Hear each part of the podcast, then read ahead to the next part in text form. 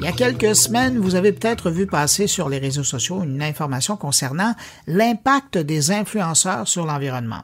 Comment les super influenceurs, de par leurs publications en ligne, mais également par leur comportement pour produire ce matériel, polluait allègrement la planète. Alors ces articles-là ont fait pas mal jaser et j'ai décidé de revenir sur l'étude qui est derrière tous ces articles qu'on a vu euh, passer en invitant la directrice générale de Footsprint, l'agence derrière cette enquête. Bonjour Elisa Boivin. Bonjour. D'abord, avant d'entrer dans, dans le vif du sujet, je voudrais savoir, Footprint, qu'est-ce que c'est comme agence? Alors, Footprint, c'est une agence euh, qui est 100% dédiée à la thématique qu'on appelle le numérique responsable, qui est une, thématique encore euh, en cours d'exploration euh, dans l'industrie aujourd'hui, mais qui est née de l'observation que le numérique pollue et que c'est une responsabilité collective, tant de la part des annonceurs que des agences, des régies, d'agir pour décarboner notre chaîne de valeur digitale. euh, tout en délivrant la performance euh, qu'on attend de, de ces leviers-là. Donc, c'est vraiment une agence euh, chez Footprint qui est née du groupe Labellium, qui est un groupe international de performance digitale. Et chez Footprint, on est composé à la fois de, d'experts, de, scientifiques en sciences environnementales qui travaillent main dans la main avec des experts en data et web analytics et en médias pour accompagner les annonceurs justement à décarboner cette, cette chaîne de valeur. Ben, quand on veut travailler sur la décarbonisation, euh, de, de, la chaîne numérique. Ça veut dire quoi? Ça veut dire, oh, ça part du, du développeur de site web jusqu'à l'hébergement? Ça. Alors, il y, y, a plusieurs choses qu'on va prendre en compte. Vous avez raison. Une, une, partie de ça, ça va être les sites internet euh, des marques. Euh, en fait, dans, dans, le secteur du digital, il va y avoir trois grosses sources d'émissions. Euh, il va y avoir les data centers. En fait, c'est à dire que quand on consomme l'information d'un site internet, on génère de l'énergie. Cette énergie, elle, est sourcée au niveau des data centers qui tournent soit sur énergie renouvelable, euh, soit sur énergie fossile. Et puis, ce data, il est ensuite transféré euh, via les, réseaux télécoms euh, pour arriver sur nos terminaux, donc nos ordinateurs, nos téléphones portables, etc. Et donc, quand on mesure les émissions, que ce soit d'une publicité digitale ou d'un site internet, on va mesurer en fait l'énergie qui est transférée, qui est consommée au niveau de ces trois sources d'émissions-là. Euh, donc effectivement, quand, quand, on cherche à décarboner la chaîne de valeur, par exemple la publicité numérique, il va falloir qu'on prenne en compte tout ce qui est production créative. Donc, euh, qu'est-ce que ça prend de, de shooter euh, nos campagnes ça, Et même ça part à l'idéation là ça part vraiment, voilà, c'est ça, au travail de l'agence, etc. Euh, va falloir qu'on prenne en compte la distribution média. Donc, une fois qu'on a mis nos annonces en ligne, c'est quoi cette quantité d'énergie euh, générée euh, pour arriver jusqu'à nos utilisateurs? Et puis, quand nos utilisateurs interagissent avec nos annonces, euh, va falloir prendre en compte l'empreinte carbone des sites internet euh, jusqu'à finalement la, la décision d'achat euh, finale.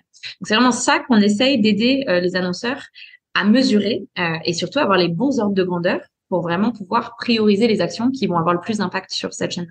Et là, vous, vous mentionnez, euh, vous avez mentionné à deux reprises les annonceurs. Est-ce qu'il y a que des annonceurs qui font affaire avec vous ou vous avez aussi des clients corporatifs qui, eux, sont euh, soucieux de leur empreinte? On travaille avec toutes sortes euh, de marques en fait sur différents secteurs. Donc effectivement, c'est c'est pas une responsabilité qui est qui est que chez les chez les annonceurs, euh, mais on travaille avec avec beaucoup d'entreprises dans, dans, dans, plein de secteurs différents euh, qui souhaitent s'engager, que ce soit dans le domaine de, de la beauté aujourd'hui, qui est très engagé euh, sur ce chantier-là, que ce soit dans, dans le domaine euh, plutôt euh, électroménager, etc., euh, ou même en B2B chez, chez, chez des annonceurs qui, qui, qui, vendent plus des services professionnels. après, vous, on se parle dans le contexte de, par exemple, l'étude sur l'influence, on est aussi capable d'accompagner des, des individus qui, qui, euh, qui ont leur propre euh, entreprise, si on peut le dire comme ça, puisqu'un influenceur aujourd'hui, c'est euh, c'est un chef d'entreprise en unité unique. Donc voilà, on est capable d'accompagner aussi sur sur ces différents types de services. Et puis on travaille de manière très proche avec euh, différentes parties prenantes, euh, ici euh, des instituts publics qui font de la recherche sur ce sujet-là, les régies qui ont qui ont aussi besoin de, de, de, ces données-là pour pouvoir avancer sur leur propre offre produit. donc voilà, c'est vraiment une quand on parle de responsabilité collective aussi, c'est de se dire il faut l'engagement de tout le monde, y compris des utilisateurs finaux qui ont aussi leur responsabilité, puis des, des actions qu'ils peuvent prendre pour pour ménager ces impacts-là. Ouais. Alors, euh, merci d'avoir euh, fait aussi habilement un lien avec euh, le sujet de, notre discussion aujourd'hui, parce que vous avez publié des données justement concernant les influenceurs et leur, empreinte de carbone. Et avant, parce que je, suis un peu curieux, est-ce que vous avez, est-ce qu'ils sont nombreux, les influenceurs qui se préoccupent de leur, leur empreinte de carbone? Les influenceurs engagés sur la thématique de l'écologie, ils sont nombreux. les influenceurs au courant que leur impact digital euh, pollue, euh, ils sont très très peu nombreux. C'est le but de cette étude en fait. C'était vraiment d'amener euh, cette première prise de conscience. Aujourd'hui, on a vu euh, sur les derniers mois notamment euh, les influenceurs se faire beaucoup critiquer sur leur empreinte physique, mhm. donc les déplacements en avion pour aller promouvoir, etc. Je tiens à mettre une bémol sur ce que je dis que euh, chez Foodspring, qu'on a lancé cette étude, c'est vraiment venu de la conviction qu'on a besoin des influenceurs pour euh, mener à bien la transition écologique. Oui, c'était pas, pas pour les pointer du doigt là. Voilà, exactement. On n'est pas du tout là pour les pointer du doigt. Par contre, on est là pour leur apporter ce prisme de se dire euh, finalement le cœur euh, des émissions et être un, un influenceur engagé aujourd'hui, ça veut dire faire attention à cet impact-là parce que euh, ce que montre notre étude, c'est que l'impact digital euh, précède de très loin finalement euh, l'empreinte carbone physique de l'individu influenceur. Ouais. Et donc c'est plus seulement au niveau du contenu de leurs vidéos ou de leurs textes ou de leurs photos, mais c'est aussi leur propre comportement c'est ça. D'un côté, il va y avoir, euh, et ça, c'est la partie sur laquelle ils ont été le plus critiqués. Donc, il commence à y avoir une vraie prise de conscience sur, voilà, être influenceur engagé. Ça veut dire faire attention aux marques avec lesquelles on collabore. Ça veut dire euh, privilégier les collaborations locales. Ça veut dire se déplacer moins quand on peut. Euh, tout ça, il y a une vraie prise de conscience qui est en train de se faire dans le mouvement et c'est une bonne chose. Euh, mais il y a un deuxième pan qui est aujourd'hui la partie immergée de l'iceberg, qui est finalement la production de nos contenus euh, et la mise en ligne de ces contenus-là et la consommation de ces contenus-là, euh, ça va être euh, très souvent une partie conséquente de l'empreinte carbone d'un influenceur. et donc, c'est une prise de conscience qui doit se faire parce qu'il y a, encore une fois, et c'était la bonne nouvelle de notre étude, des types d'actions qui peuvent aider à ménager ces impacts-là tout en livrant les mêmes types de performances d'engagement auxquelles un influenceur peut s'attendre. Êtes-vous en train de pousser les influenceurs à créer un label d'influenceurs responsables? Je pense que le label va se construire. Dans certains marchés, euh, ça va probablement venir d'agences intergouvernementales euh, pour essayer justement de réglementer euh, ce mouvement de l'influence. le jour où le label se construira, et il faut qu'il y ait consensus scientifique autour de la méthode de mesure, il faut quelques il y, a, quelques étapes critiques avant qu'il y ait un label qui soit mis qui soit mis en, à disposition sur les marchés. Le jour où il existera, oui, ce sera comme euh, comme une entreprise euh, peut chercher une certification B Corp.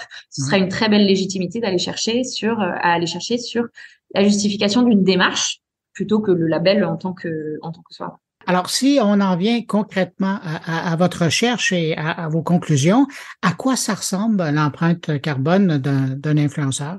Alors aujourd'hui, euh, la conclusion un peu alarmante, c'est qu'elle est conséquente. C'est-à-dire qu'on a pris euh, dans le cadre de cette étude, on a pris une influenceuse euh, française ici, euh, anonyme. Euh, c'est un profil créé, créé à partir d'informations publiques, donc euh, ce, ce n'est pas une vraie personne, qu'on a appelé Clara et qui a à peu près 3 millions d'abonnés euh, sur les réseaux sociaux, donc sur YouTube, Instagram et, et TikTok.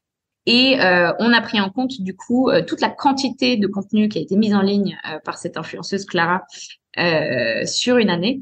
Et la conséquence, c'est à peu près un peu plus de 1000 tonnes de CO2 équivalent, euh, ce qui est l'équivalent de 480 allers-retours euh, Paris-New York euh, sur une année. Donc, on se parle d'un bilan très tangible. Et encore une fois, euh, je tiens à distinguer ici l'individu influenceur de l'influenceur en tant qu'entreprise. et ici, la conclusion qu'on tire, en fait, c'est que un influenceur de cette ampleur-là, c'est un bilan carbone qui ressemble au bilan carbone d'une petite entreprise. Ah Et donc, la responsabilité de la déclarer, de l'optimiser, comme toute entreprise a. C'est plutôt ça la conclusion ici. Donc, on cherche pas à mettre le blâme sur un individu, mais à reconnaître un vrai métier en tant que tel euh, et euh, un bilan qui ressemble effectivement, euh, ce, genre de bilan, c'est ce qu'on peut voir chez des PME voilà. Donc euh, c'est ça la conclusion, le, gros point à tirer là-dessus. Et puis bien sûr, euh, du coup demain être influenceur responsable, ça veut dire prendre en compte cet impact-là.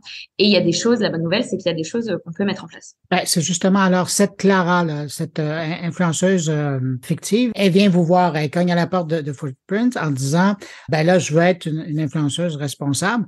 Qu'est-ce que je fais avec ce volume-là de traces derrière elle? Alors, il y, a, trois choses. La première chose, euh, et la plus importante, c'est qu'il faudrait que Clara commence à mesurer euh, ses émissions en continu. Parce que plus on aura de la donnée sur euh, les différentes sources d'émissions, etc., c'est exactement comme ça qu'on travaille avec, euh, avec les entreprises, plus on va pouvoir identifier les potentiels de réduction euh, et l'accompagner du coup dans une démarche de, de, réduction sur le long terme. Mais par contre, euh, si elle cherche des points, des, points d'action clés à pouvoir implémenter directement, euh, on a identifié dans l'étude deux points notamment faciles à mettre en place. Le premier, c'est de faire attention à la durée du contenu. Euh, c'est-à-dire qu'aujourd'hui, euh, vu, vu ce dont on s'est parlé un petit peu avant sur le fait que, que, que que la pollution digitale, c'est beaucoup à, propos de, du transfert de données, euh, de l'énergie consommée. On peut sans difficulté imaginer que plus la vidéo est longue, euh, plus l'énergie consommée euh, sera importante. Donc faire attention à la durée du contenu. Et ici, on ne se parle pas de dire forcément la vidéo qui pollue le moins, c'est la vidéo qui n'existe pas. Mais ce qu'on a remarqué, mais ça, ce serait pas bon pour les performances. Ben non, mais c'est ça, un influenceur, pas de vidéo, ça va mal. Voilà, c'est ça, ça marcherait pas. Par contre, ce qu'on a remarqué, c'est que, et on a travaillé, c'est pour ça que cette étude est faite en collaboration avec euh, Thousand Heads, qui est une agence euh, spécialisée vraiment dans, la performance euh, du marketing d'influence, euh, que il y a des durées optimales de vidéos d'un point de vue organique, au-delà desquelles on perd l'utilisateur final parce que en fait la vidéo est trop longue pour qu'il engage. alors effectivement, ce, ce, sera affiné en fonction du secteur, du type d'information, etc. Donc Clara, il faudra qu'on identifie euh, qui sont ces utilisateurs et quel type de contenu elles diffusent. Mais de manière générale, prioriser le contenu à fort impact euh, et des contenus plus courts pour euh, la même information. Un, c'est une contrainte créative positive, c'est-à-dire que ça va nous apprendre finalement à, à, à, créer du contenu à fort impact et à réfléchir nos contenus pour qu'ils soient pour pour transmettre l'information dans une durée plus courte. Et deux, ça va considérablement réduire euh, les émissions associées euh, à ce transfert énergétique. La deuxième chose, c'est qu'une fois qu'on a fixé la durée du contenu, euh, il y a quand même quelque chose qu'on peut faire qui est de faire gaffe à la résolution. Et aujourd'hui, ça c'est un point important parce que on est dans une ère où on est passé à la 4K, etc. Et puis la tendance de tout le monde dans l'industrie, c'est de vouloir la meilleure définition possible.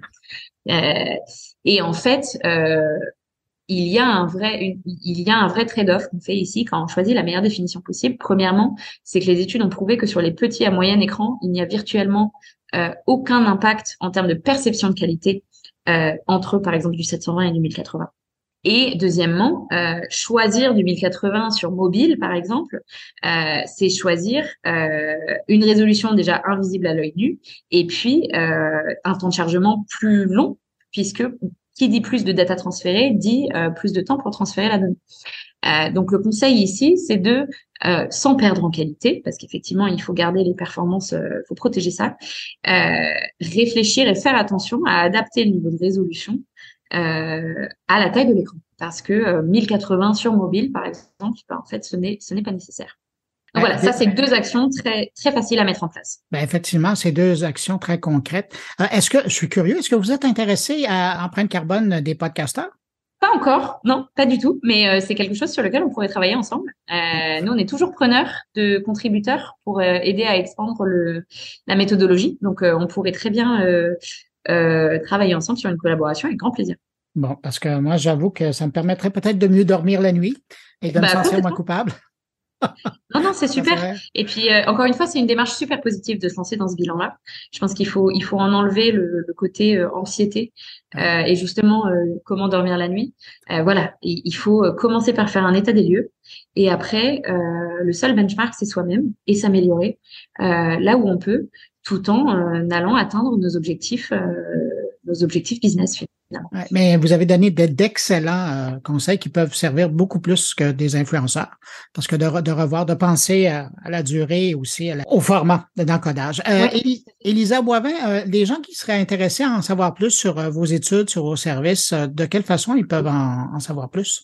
Eh ben, ils peuvent aller, euh, ils peuvent nous contacter par euh, par email euh, très facilement à solution@foodsprint.co ou me contacter directement euh, sur LinkedIn ou via notre site internet euh, foodsprint.co et on répondra avec plaisir. ils auront accès aussi.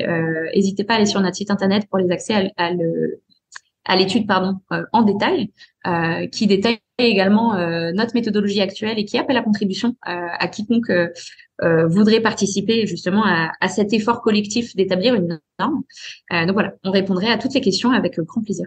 Alors, je rappelle, c'est foot sprint en un mot. Donc, foot, vous mettez là, et sprint, là, euh, comme la course rapide, en un mot. Elle disait, euh, Elisa Boivin, elle est directrice générale de Foot Sprint Mondial. Merci d'avoir pris du temps pour répondre à mes questions. Ben, et puis, je vous dis à bientôt. Merci beaucoup à vous et puis à très vite.